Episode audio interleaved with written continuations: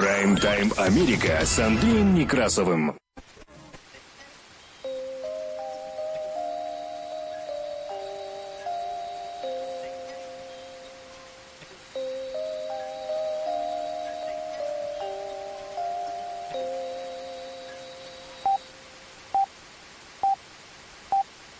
Прайм-тайм Америка с Андреем Некрасовым.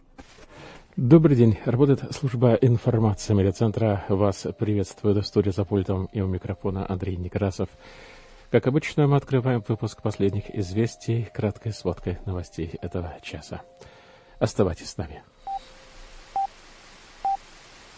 Прайм-тайм Америка с Андреем Некрасовым. В Соединенных Штатах Америки выявили уже целых два случая заражения омикроном. Байден должен объявить об ужесточении тестирования на COVID-19 при въезде на территорию Соединенных Штатов Америки. Напомню, что гендиректор Модерна заявил, что имеющиеся вакцины, вероятно, менее эффективны против штамма омикрон, а на создание новых вакцин уйдут месяцы. Между тем, коронавирус в Японии мутировал до уровня самоуничтожения и убил сам себя.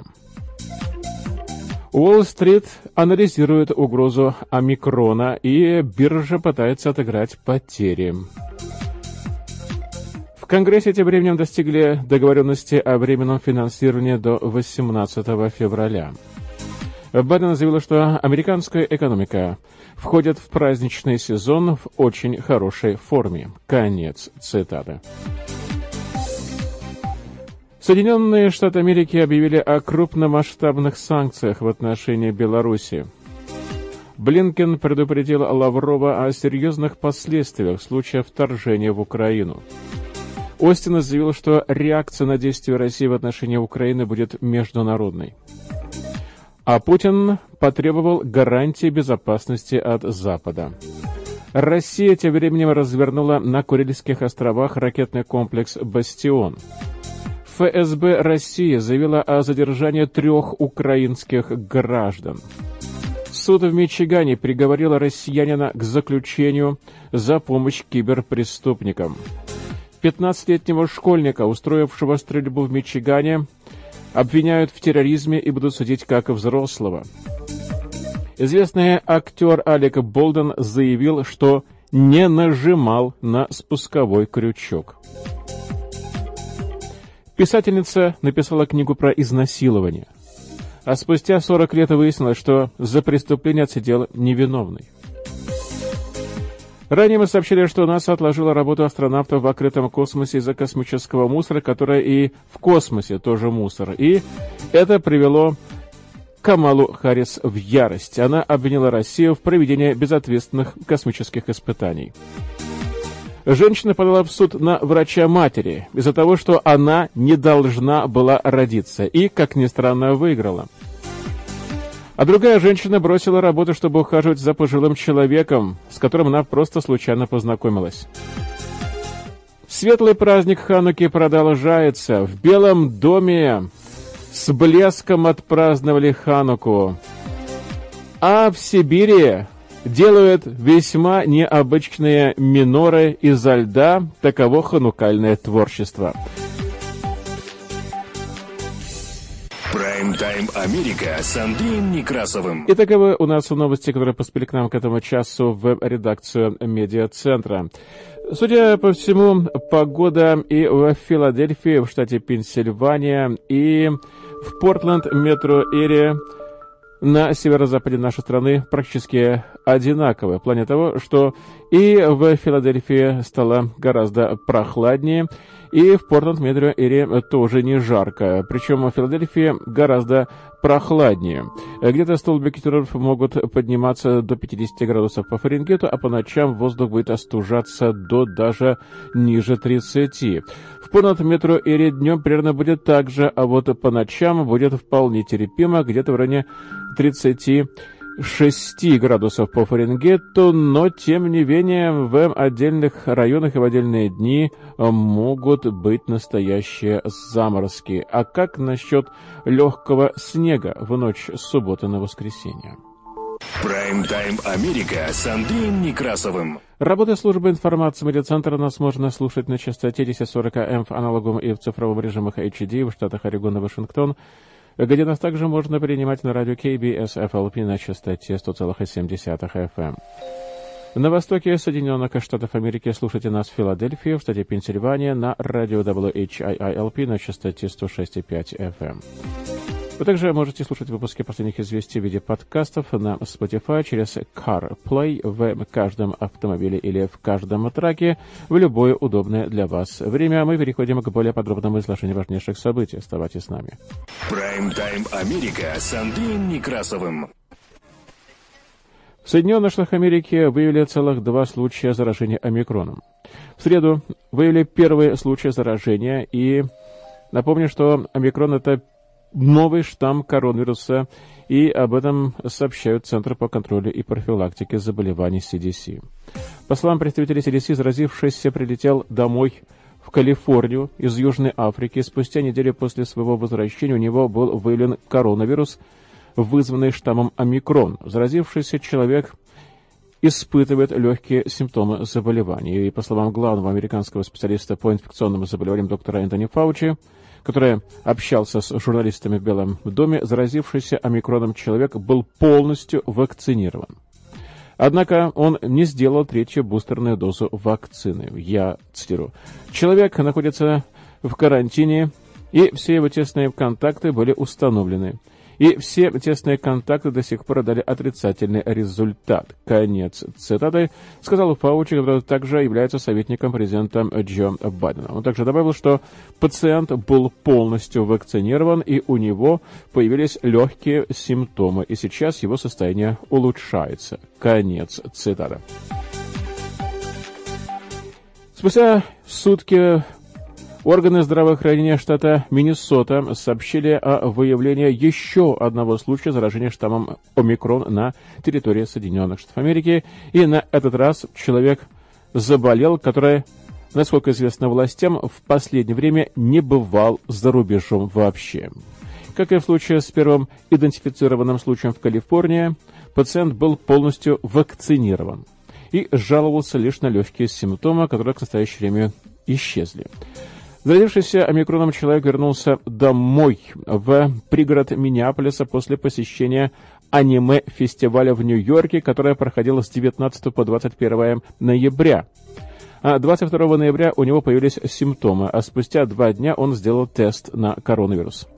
Эта новость вызывает беспокойство, но ее нельзя назвать неожиданной. Конец. Цитата так заявил губернатор Миннесоты Тим Уолтс, приветствовав усилия возглавляемого им штата по секвированию генома вируса и тестированию. Тот факт, что пациент в последнее время не бывал за границей, свидетельствует о том, что новый вариант уже циркулирует в Соединенных Штатах Америки, чего и ожидали эпидемиологи, несмотря на решение Вашингтона запретить въезд из нескольких южноафриканских стран.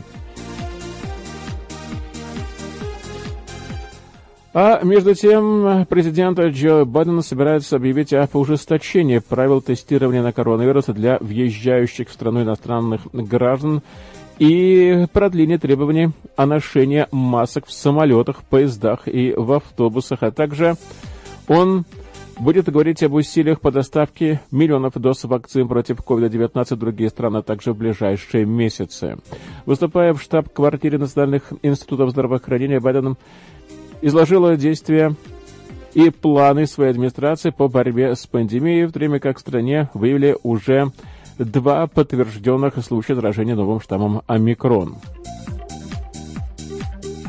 Как сообщается в пресс-релизе Белого дома, которое было опубликовано в преддверии выступления Байдена, теперь все въезжающие в Соединенные Штаты Америки лица должны будут предъявить отрицательные результаты теста на COVID-19, сделанного в течение суток до отъезда, то есть в течение 24 часов. Правило будет распространяться как на граждан Соединенных Штатов Америки, так и на всех иностранных граждан.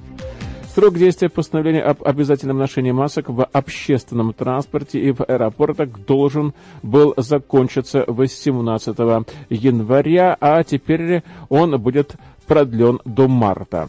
В заявлении Белого дома также сообщают, что администрация Байдена обязуется поставить другие страны еще 200 миллионов доз вакцины в течение следующих 100 дней. И Соединенные Штаты Америки будут проводить просветительские и агитационные мероприятия, чтобы побудить людей сделать бустерные прививки от ковида, а также откроются специальные семейные клиники, где можно будет пройти вакцинацию. Также администрация хочет сделать бесплатными наборы для тестирования на дому для всех людей – имеющих частную медицинскую страховку.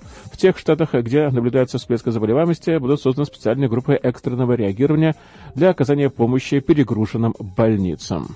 Прайм-тайм Америка с Андреем Некрасовым. Напомню, что генеральный директор компании Moderna Стефан Банцель в интервью изданию Financial Times заявил, что все имеющиеся вакцины против коронавируса – будут, вероятно, менее эффективны против штамма омикрон, чем против штамма дельта. Банцель также отметил, что пока нет достаточных данных, чтобы говорить об этом однозначно, но все ученые, с которыми он обсуждал эту тему, были едины во мнении о меньшей эффективности имеющихся вакцин против нового штамма омикрон, попавшего во многие страны мира из Южной Африки, в том числе и в Соединенные Штаты Америки. Напомню, что 29 ноября в эфире телеканала CNBC генеральный директор компании Pfizer Альберт Бурла и генеральный директор компании Moderna Стефан Бансли заявили, что новые вакцины против штамма омикрон уже разрабатываются. При этом Бурла сказал, что его компания может создать такую вакцину менее чем за 100 дней, а Банцель заявил, что создание такой вакцины займет месяцы. Ну и сегодня также в CDC начали говорить о том, что теперь вакцины против коронавируса станут ежегодными. Прайм-тайм Америка с Андреем Некрасовым. Пока весь мир борется со всплеском заболевания COVID-19, в Японии пандемия потихонечку сходит на нет. Так что же происходит в Японии, размышляют сегодня журналисты издания Deutsche Welle. Еще несколько недель назад число инфицированных дельта-вариантом достигло пика в Японии, составив 26 тысяч случаев в день, а сейчас их всего около 200. И кроме того, сейчас в Японии вообще не умирают от ковида. Учитывая, что Япония – это островное государство, распространение этого вируса имеет свои, конечно, специфические особенности. Страна изолирована. Доля вакцинированных составляет 75,7% от общего числа населения. Ношение защитной маски и соблюдение дистанции очень схожи с традициями японского общества и не вызывают практически никакого протеста внутри страны. Но даже несмотря на это, дельта-вариант широко распространился в Японии и полностью вытеснил предыдущую мутацию коронавируса. Именно поэтому тот факт, что пятая волна так быстро сошла на нет, очень и очень удивляет. И причиной этого, как убеждена группа японских исследователей, является то, что дельта-вариант уничтожил сам себя. И чтобы размножаться, вирусы передаются и передают свою генетическую информацию хозяйской клетке, и при каждой такой репродукции появляется маленькая ошибка в копировании. И каждая из этих ошибок меняет генетический код вируса, и он мутирует, причем это происходит достаточно быстро, и каждый месяц в среднем появляются две мутации вируса. И согласно исследованию японского профессора Итуру Инноуэ из Национального института генетики университета Ниагата в процессе репродукции у дельта-варианта коронавируса появилось слишком много мутаций, которые накопились в неструктурированном белке. Этот белок и определяет способность вируса исправлять мутацию. Но поскольку сам этот белок сломался, то исправить уже просто нечего.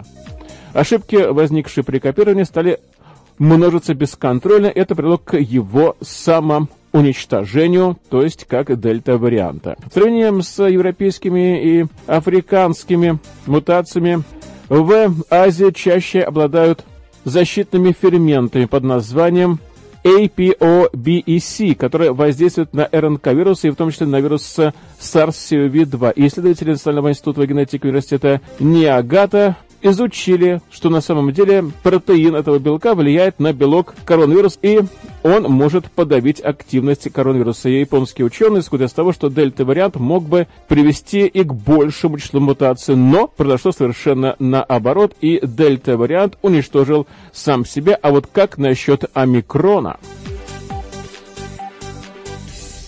Прайм-тайм Америка с Андреем Некрасовым. А тем временем в Соединенных Штатах Америки Уолл-стрит анализирует угрозу омикрона. И, конечно, анализирует и реагирует, естественно, по-деловому. Сейчас мы узнаем, как. И здесь, если позволите, немного, э, э, немного жаргона биржевого, то э, аналитики пытаются понять, что происходит. Начало ралли Санта-Клауса, то есть того момента, когда акции начинают в декабре бурно расти накануне Рождества, или отскок дохлой кошки, то есть когда акции после солидного падения несколько подрастают на следующий день, только с тем, чтобы упасть э, на завтра. Ну, это мы увидим как раз завтра, э, как, какая тенденция сейчас э, превалирует на рынке. А, но, а, тем не менее, страхи по поводу и опасения по поводу того, как а, новый штамм коронавируса омикрон повлияет на ситуацию с, с, с экономикой и финансами в мире, продолжаются сегодня на бирже. А, доходность десятилетних казначейских облигаций и под влиянием этих а, явлений вернулась э, сегодня к полутора процентам где-то. Впрочем, нужно сказать, что ситуация с американской экономикой, как показывают данные, например, о процессингового центра ADP, о зарплатах, говорят о том, что в стране появилось 534 тысячи новых рабочих мест. Это больше, чем ожидалось. Это позитивные данные. Но тем не менее, э, многие сегодня сведения все равно сводятся э, к э, ситуации с пандемией коронавируса. Сегодня акции компании Merck, которая предложила таблетку от коронавируса, подросли на 1%. Это связано с тем, что регуляторы США ведут рассмотрение процесса о том, как внедрить эту таблетку в, в, в обращение. Сейчас этот процесс еще пока не закончен, и на это, видимо, потребуется еще несколько недель. А, цены на нефть в Соединенных Штатах сегодня также подросли на 4,5%. Это после гигантского падения накануне. Также из-за опасений а, нового штамма коронавируса и того эффекта, который он произведет на мировую экономику. А, сегодня фьючерсы марки Brent на февраль выросли почти до 73 долларов. Мы ожидаем встречи лидеров стран ОПЕК, и завтра они должны принять решение о том, а, сколько нефти они будут производить в, в начале следующего года. Декабрьские контракты на кофе сегодня достигли 2,46 центов, 2 долларов 46 центов за фунт, что э, почти на уровне цены 2011 года, то есть э, э, десятилетние максимумы. Э, этому свидетельству, да, на это повлияли плохие погодные условия, э, а также э, рост коронавируса в таких странах-производителях кофе, как э, Вьетнам. И если там пандемия продолжится, то это, конечно, повлияет и на производство производства кофе. И себя добавлю, это может повлиять и на производство новостей, так как без кофеина, как известно, сотрудники теленовостей работать не могут. Это точно. Прайм-тайм Америка с Андреем Некрасовым. Ну, а мы продолжаем выпуск последних известий. Тем временем американские законодатели достигли договоренности о временном финансировании федеральных учреждений до 18 февраля, чтобы предотвратить приостановку работы правительства в ближайшие выходные. И об этом сообщила в четверг председатель Комитета по ассигнованию платы представителя Роза Делаура. Было достигнуто соглашение по реализации о продолжении финансирования. Конец. Это так говорится в ее заявлении. И, по ее словам, инициатива будет передана в Палату представителей, хотя пока не ясно, как скоро она будет вынесена на рассмотрение конгрессменов. Лидер большинства в Палате представителей Стэнни Хуэр сказал, что дебаты и голосование по поводу меры должны состояться буквально в ближайшие дни. Дело в том, что до полуночи пятницы Конгрессу необходимо принять законодательную меру, которая обеспечит финансирование федерального правительства на фоне продолжающейся пандемии COVID-19, очередного всплеска заболеваемости и опасений по поводу появления нового штамма омикрон в Соединенных Штатах Америки. Если Палата представителей одобрит новую резолюцию, ее передадут уже на рассмотрение Сената, затем уже на подпись президента Джо Байдена. Однако группа республиканцев-консерваторов угрожает отложить рассмотрение предложения в Сенате из-за распоряжение Байдена об обязательной вакцинации против COVID-19. Это повышает вероятность того, что правительству придется приостановить работу в предстоящие выходные, пока Сенат будет обсуждать вопрос о временном финансировании. Прайм-тайм Америка с Андреем Некрасовым. Президент Джо Байден пообещал в среду, что полки американских магазинов в преддверии праздников заполнятся товарами, а инфляционное давление снизится, как только экономика Соединенных Штатов Америки полностью преодолеет препятствия, создаваемые пандемией COVID-19. Выступая в Белом доме речью по поводу усилий, предпринимаемых администрацией для снижения инфляции и борьбы с кризисом цепочек поставок, президент заявил, что Белый дом прилагает все возможные усилия для разрешения экономических проблем, связанных с ростом цен и нехваткой отдельных категорий товаров. Я цитирую. «Мы входим в праздничный сезон, находясь в хорошей форме». Конец цитаты. Заявил Байден, добавив, что результаты работы его администрации с руководством крупнейших портов вскоре станут заметны всем американцам без исключения. И, по словам Байдена, число контейнер-возов, ожидающих разгрузки в порту Лос-Анджелес, снизилось на 40% за последние 8 дней в результате перехода на круглосуточный режим работы без выходных. И в результате, как заявил президент, в этом году порт Лос-Анджелеса перевез на 16% больше товаров по сравнению с 2020 годом. Инфляция, по словам Байдена, не является исключительно американской проблемой. Жители практически всех стран мира наблюдают рост цен на товары и услуги по мере выхода из пандемии. Прайм-тайм Америка с Андреем Некрасовым. Работа службы информации медиацентра. Мы продолжаем выпуск последних известий, которые транслируются на частоте 1040 АМ в аналоговом и в цифровом режимах HD в штатах Орегон и Вашингтон, где нас также можно принимать на радио KBSFLP на частоте 100,7 FM. На востоке Соединенных Штатов Америки слушайте нас в Филадельфии, в штате Пенсильвания, на радио WHIILP на частоте 106,5 FM. Вы также можете слушать выпуски последних известий в виде подкастов на Spotify через CarPlay в каждом автомобиле и в каждом траке и в любое удобное для вас время. Мы продолжаем выпуск последних известий, переходим к международным новостям. Прайм-тайм Америка с Андреем Некрасовым. Соединенные Штаты Америки в четверг ввели ограничения на операции с новыми выпусками суверенных долгов и долговых обязательств Белоруссии и расширили санкции против страны. И в санкционном списке оказались 20 физических и 12 юридических лиц, включая одного из сыновей Александра Лукашенко. Об этом сообщило Министерство финансов Соединенных Штатов Америки. Минфин ввел ограничения на приобретение новых выпусков суверенных долговых обязательств, выпускаемых Беларусью.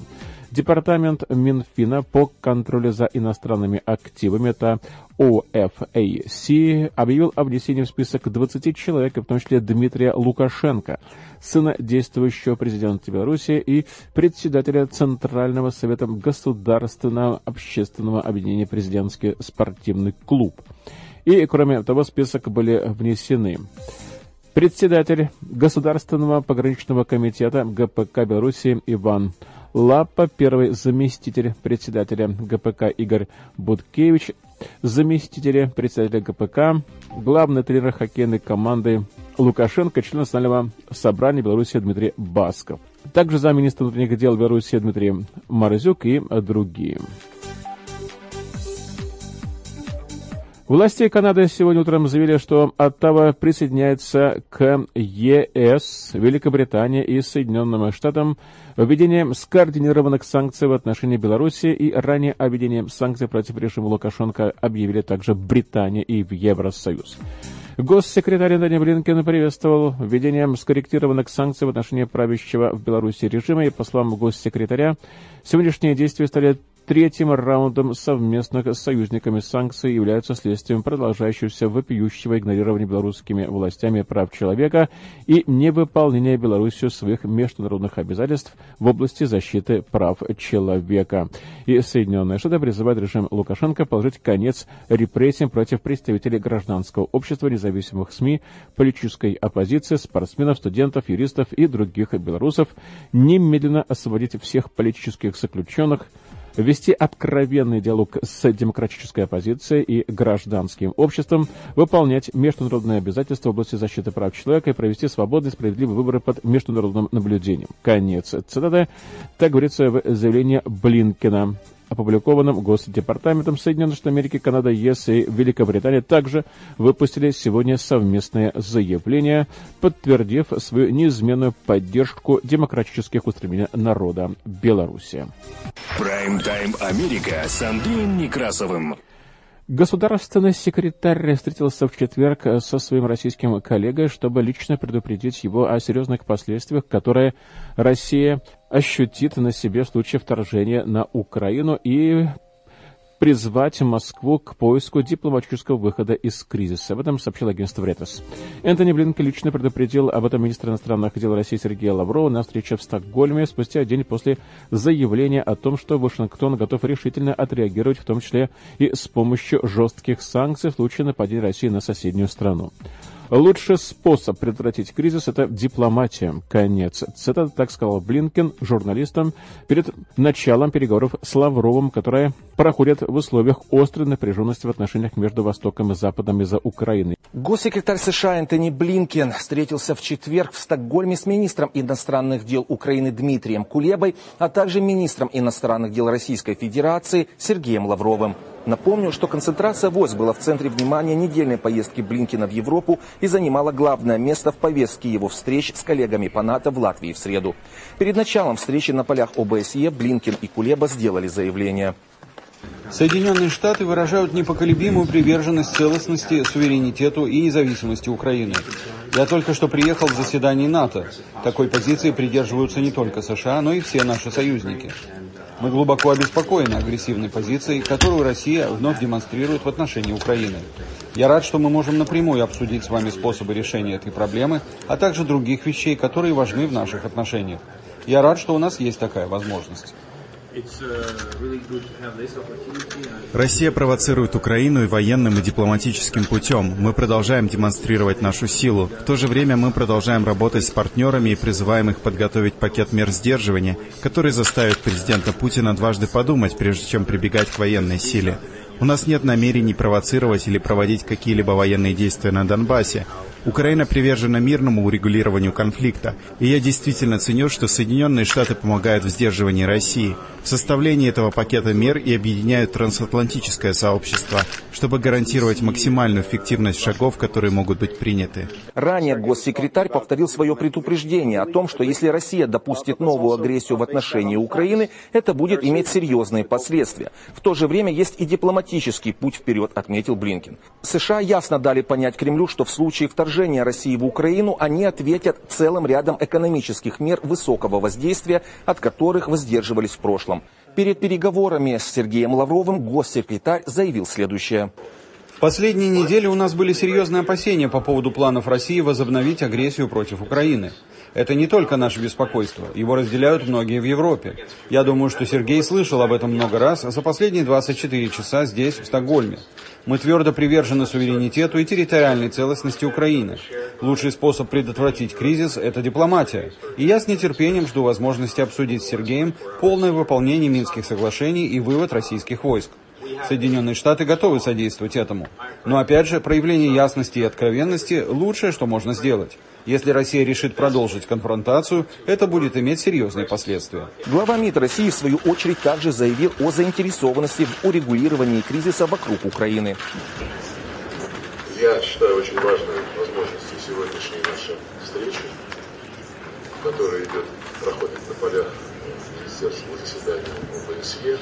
Мы сегодня а, все, Тони и я, подтвердили в своих выступлениях приверженность принципам Хельсинского заключительного акта, другим основополагающим документам нашей организации, но совершенно очевидно, что мы трактуем эти принципы по-разному. Мы э, заинтересованы в объединении усилий для э, регулирования украинского кризиса. Наши американские коллеги не раз говорили, что они хотят помочь, не разрушая нормандский формат, э, восстановив отдельный канал диалога, который существовал, существовал при прошлой администрации. Мы к этому готовы. Прайм-тайм Америка с Андреем Некрасовым. Министр обороны Соединенных Штатов Америки Ллойд Остин дал понять, что любой ответ Соединенных Штатов Америки на действия России в отношении Украины будет осуществляться совместно с международным сообществом. Я цитирую. Что бы мы ни делали, Это будет делаться в рамках международного сообщества. Конец цитаты заявил Остин во время визита в Южную Корею. Лучший сценарий состоит в том, что мы не станем свидетелями вторжения Советского Союза в Украину. Конец цитаты, сказал он, случайно назвав Россию Советским Союзом. Заявление Остина прозвучало после того, как госсекретарь Энтони Блинкен, который встретился с министром иностранных дел России Сергеем Лавровым в Стокгольме в четверг, призвал Москву прекратить наращивание войск у границ Украины, пригрозив жесткими санкциями в противном случае.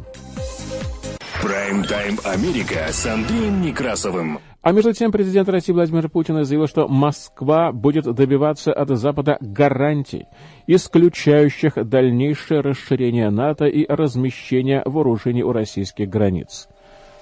Жесткое требование Путина прозвучало на фоне опасений по поводу возможного вторжения России в Украину. Выступая на церемонии вручения верительных грамот иностранными послами, Путин подчеркнул, что Россия будет добиваться предоставления надежных и долгосрочных гарантий безопасности. И в диалоге с Соединенными Штатами и их союзниками мы будем настаивать на выработке конкретных договоренностей, исключающих любые дальнейшие продвижения НАТО на восток и размещение угрожающих нам систем оружия в непосредственности непосредственной близости к территории России. Угроза на наших западных рубежах действительно нарастает. И достаточно посмотреть, насколько близко к российским границам выдвинулась военная инфраструктура Североатлантического альянса. Конец цитаты, сказал Путин. Российский лидер предложил Западу провести предметные переговоры по этой проблеме, отметив, что Москве нужны не устные заверения, а юридические гарантии. Мы для себя никаких особых условий не требуем. Понимаем, что любые договоренности непременно должны учитывать как интересы России, так и всех государств Евроатлантики. Спокойная, стабильная ситуация должна быть обеспечена и обеспечена для всех, и нужна всем без исключения. Конец цитаты заявил российский лидер. А между тем Россия уже развернула береговой ракетный комплекс «Бастионов» в удаленном районе Курильских островов вблизи Японии. Об этом сообщила в четверг телеканал Министерства обороны «Звезда». Япония претендует на контролируемая Россия гряду южных Курильских островов, которые Токио называет «северными территориями». Территориальный спор возник еще в конце Второй мировой войны, когда советские войска захватили их у Японии. Спор мешает России и Японии подписать официальный мирный договор. Прайм-тайм Америка с Андреем Некрасовым. ФСБ России заявила о задержании трех украинских граждан, которые, как утверждают, вели разведывательно-диверсионную деятельность на территории Российской Федерации. В сообщении на сайте российской спецслужбы отмечается, что двое задержанных агенты службы безопасности Украины. Они, как утверждается, собирали информацию о стратегических объектах. Третий задержанный – сотрудник Главного управления разведки Министерства обороны. И по данным ФСБ он готовил теракт. Спецслужба утверждает, что украинские граждане признали свою вину. Украинская страна сообщение ФСБ России пока никак не прокомментировала.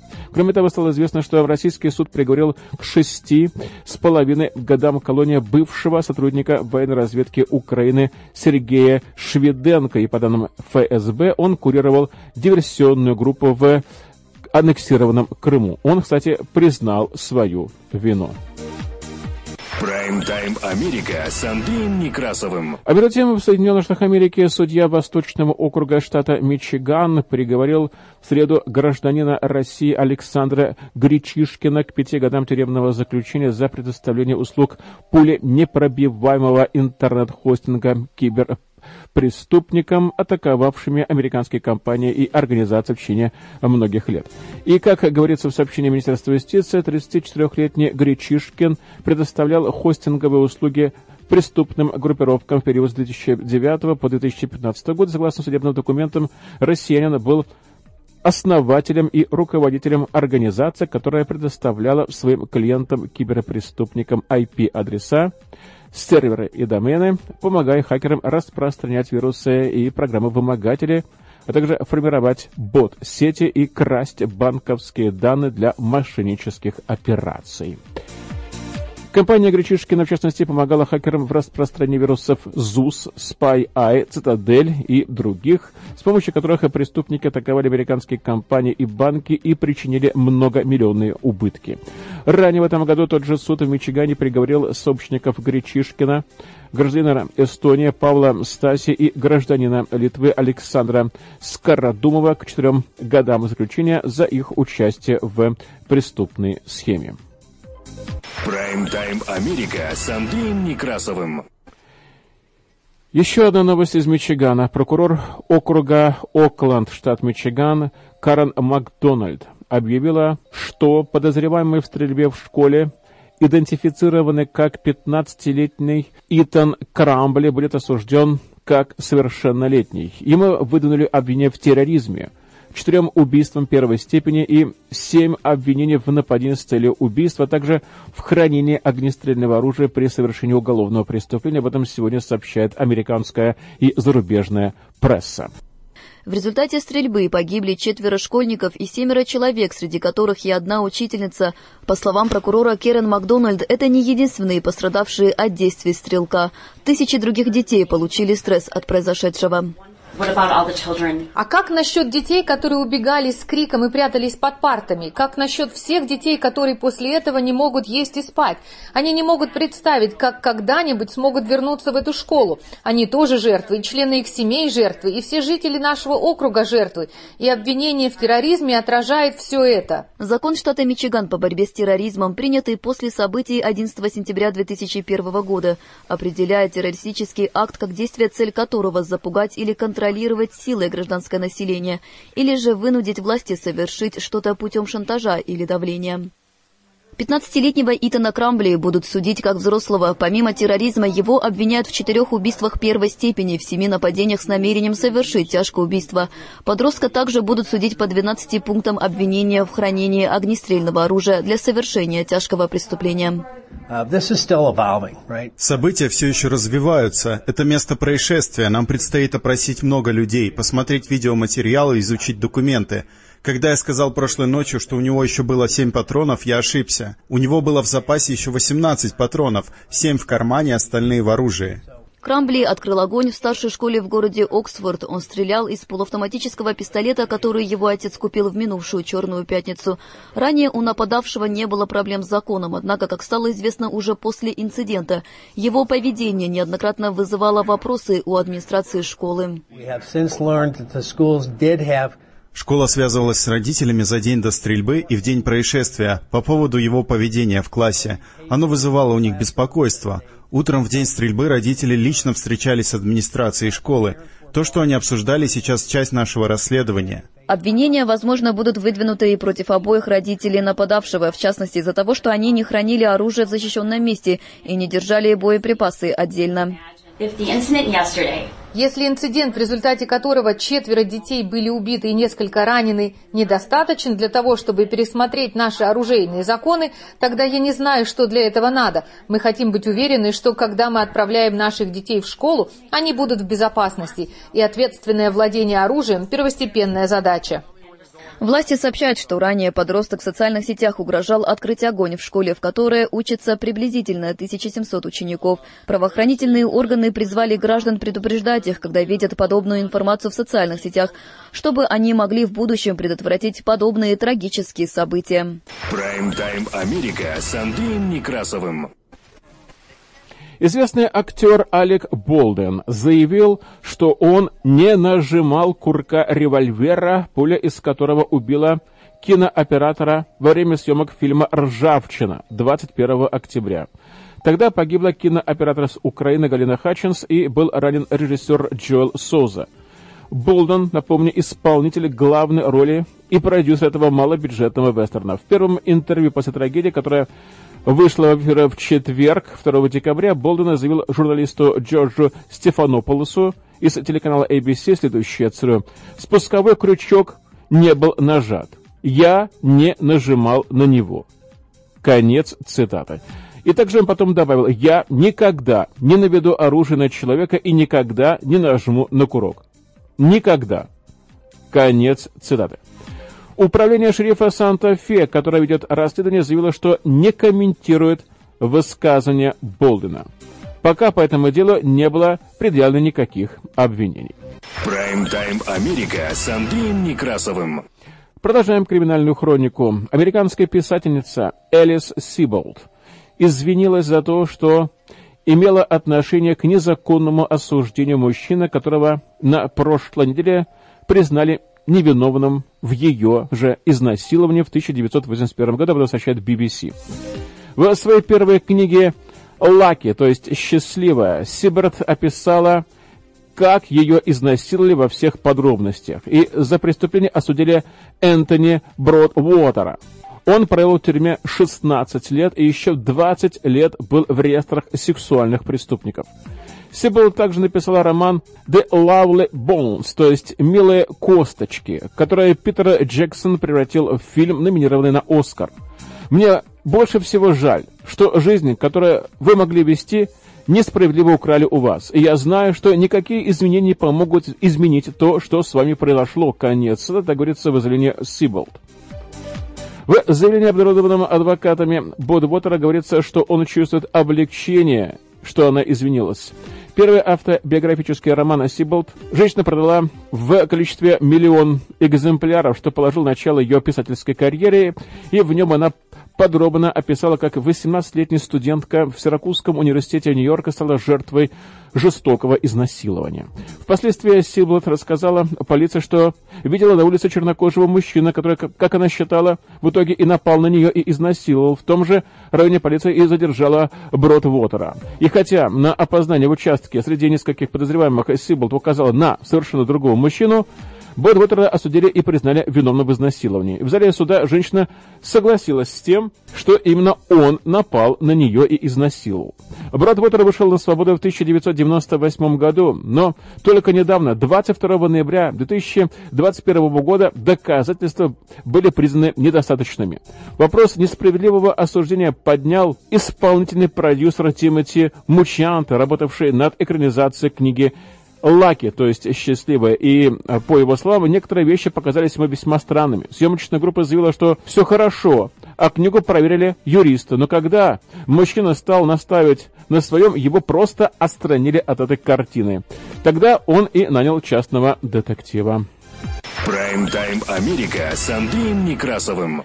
Мы ранее сообщили о том, что наше североамериканское аэрокосмическое агентство НАСА отменило выход астронавтов в открытый космос из-за угрозы космического мусора, и это привело вице-президента Камалу Харрис в ярость. Вице-президент в среду раскритиковала, как она выразилась, безответственное испытание, проведенное Россией в космосе и поставившее под угрозу безопасность Международной космической станции МКС. Харрис сказала об этом в ходе первого заседания возглавляемого ей Национального космического совета, обратившись к членам совета с просьбой способствовать ответственному поведению государственных и частных организаций, а также к соблюдению интересов национальной безопасности в космической отрасли, которой появляется все больше интересов стороны бизнеса.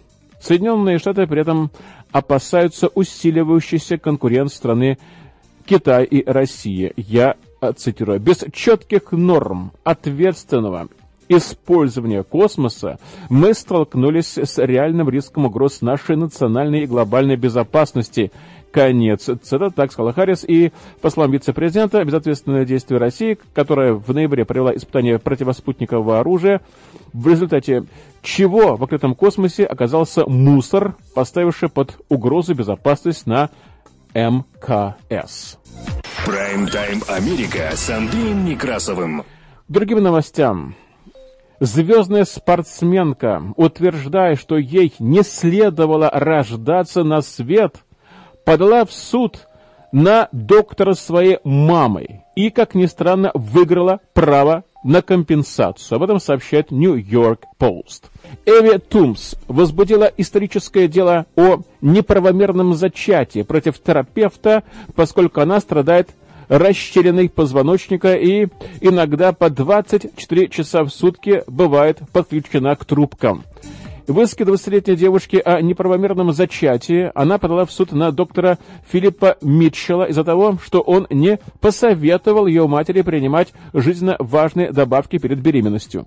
Она убеждена, что если бы врач сказал ее мамочке Кэролайн, что ей нужно принимать фолиевую кислоту для минимизации риска расщельного позвоночника, влияющей на ее ребенка, она бы отложила зачатие. Это, в свою очередь, означало бы, что Эви вообще никогда бы не родилась на свет. И в уникальном постановлении Высокого суда Лондона судья Розалинд Коу королевский адвокат поддержала дело Эви и предоставила ей право на огромную компенсацию. Ее адвокаты ранее заявили, что сумма, которую требует Эви, еще не была подсчитана, но подтвердили, что она будет очень большой, поскольку покроет стоимость ее обширного ухода. Приняв решение, Судья установила, что доктор Митчелл не сказал Кэролайн о важности приема добавок фолиевой кислоты перед беременностью, и если бы ей сказали, то она отложила бы зачатие и вместо этого родила бы другого и совершенно здорового ребенка, так добавил судья. Прайм-тайм Америка с Андреем Некрасовым. Чем вы готовы пожертвовать, чтобы позаботиться о незнакомце? Своим временем, своей свободой – а вот как насчет вашей работы? Вот у Дженни Экльсон есть свой ответ на этот вопрос. Постоянно работает Дженни. Раньше была в компании Prime Technologies. По пятницам и субботам она подрабатывала в Uber. Я Цитирую. Причина, по которой я вожу Uber, это помощь другим. Кроме того, я решила водить Uber, чтобы проповедовать Евангелие. Конец цитаты. Говорит она на английском с сильным акцентом. 20 лет назад, после того, как женщина эмигрировала в Соединенные Штаты Америки из Эфиопии, у нее была очень насыщенная жизнь, но она даже не подозревала, что Uber полностью изменит ее жизнь.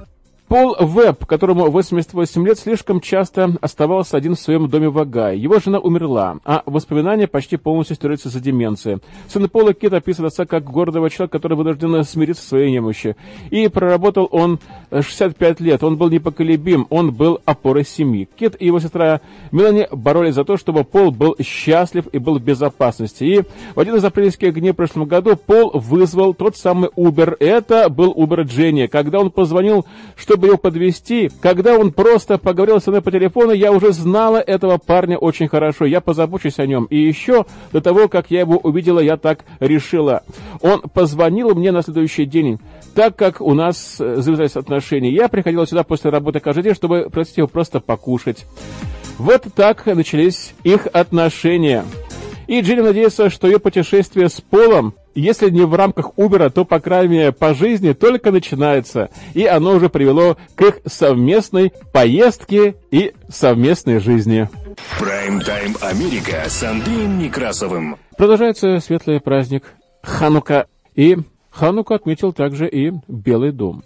В церемонии принял участие муж Камалы Харрис, Даг Эмхов. Это первый в истории супруг вице-президента Соединенных Штатов Америки, исповедующий иудаизм. Итак, президент Джо Байден, первая леди Джилл Байден, вице-президент Камала Харрис и ее супруг Даг Эмхов отметили в Белом доме еврейский праздник света. Даг Эмхов воспользовался возможностью, чтобы провести параллели между еврейскими и американскими идеалами, отметив, что он считает почетной для себя возможность стать первым в истории Соединенных Штатов Америки супругом вице-президента еврейского происхождения, Эмхов сказал следующее отстру. Еврейская история и еврейские ценности – это неотъемлемая часть того, кем мы являемся, будучи американцами. Еврейские ценности – это американские ценности. Конец цитаты, сказал он. Иудеи празднуют Хануку, что в переводе с иврита означает «освящение», в честь Победа войска Иуда Маковея, выходца из знатной семьи священнослужителей, над сирийским царем Антиохом Эпифаном во время восстания в Иудее во втором веке нашей эры и последовавшее за ним восстановление Иерусалимского храма, который Антиох Эпифан до этого осквернил. В прочетой церемонии в честь Хануки принял участие лидер демократического большинства в Сенате Чак Шумер, также, кстати говоря, являющийся евреем. В своем выступлении Джо Байден процитировал равина Аарона Глата, который охарактеризовал Хануку как, я цитирую, «день благодарения на стероидах». Конец цитата. Затем он напомнил о недавних вспышках антисемитизма в нашей стране. Мы должны противостоять возрождению этого типа антисемитизма и других форм нетерпимости и ненависти. Конец цитата, так сказал президент. Дочь бывшего президента Дональда Трампа Иванка и зять Джаред Кушнер, оба исповедующие иудаизм, праздновали Хануку в Белом доме, когда там жил Дональд Трамп.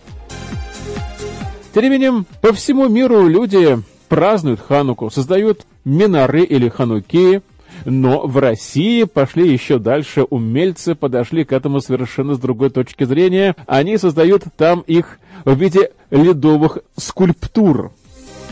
И создание праздничного подсвечника к торжеству Хануки уже давно стало отдельным видом искусства. Например, в Самаре под руководством Равина Шлема дочь была создана ледяная минора.